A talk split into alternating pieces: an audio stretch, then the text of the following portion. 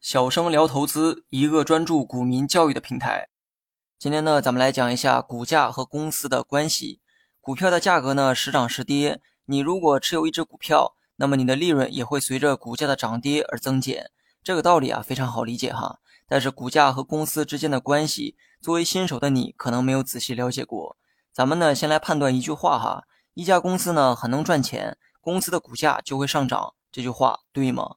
这句话是对的。一个能赚钱的公司呢，股价必然会上涨，因为股价就是为了体现公司的价值而存在。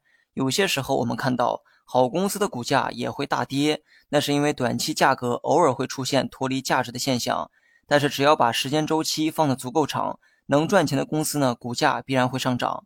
那么咱们再来判断另一句话：股价出现大涨，该公司的利润就会大增。这句话对吗？答案是错的。这句话呢跟上一句很像哈，但条件呢却反了过来。条件一反，结论也完全不同。而这也是很多新手的误区。你持有的 A 股票出现了大涨，你赚到了这里面的差价，所以有些人也会觉得 A 公司呢也赚到了这其中的差价。这个呢显然是错误的想法。一家赚钱的公司股价当然会涨，因为股价会合理的反映公司的价值。但股价上涨后的差价。它不会增加到公司的利润中，公司的利润主要来自生产销售自家产品的过程，跟股价呢没有直接的关系。产品卖得多，赚得多，赚得多，股价就涨。而上涨后的股价只会给持有它的股东呢带来收益，对公司利润不会有任何影响。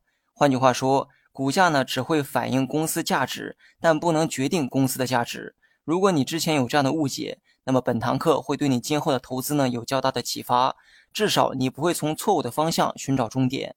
如果你是刚开始炒股，还没有思考到这一步，那么不妨呢先记下这个道理哈，以后在投资的过程中呢再拿来反复的咀嚼，你会有不一样的理解。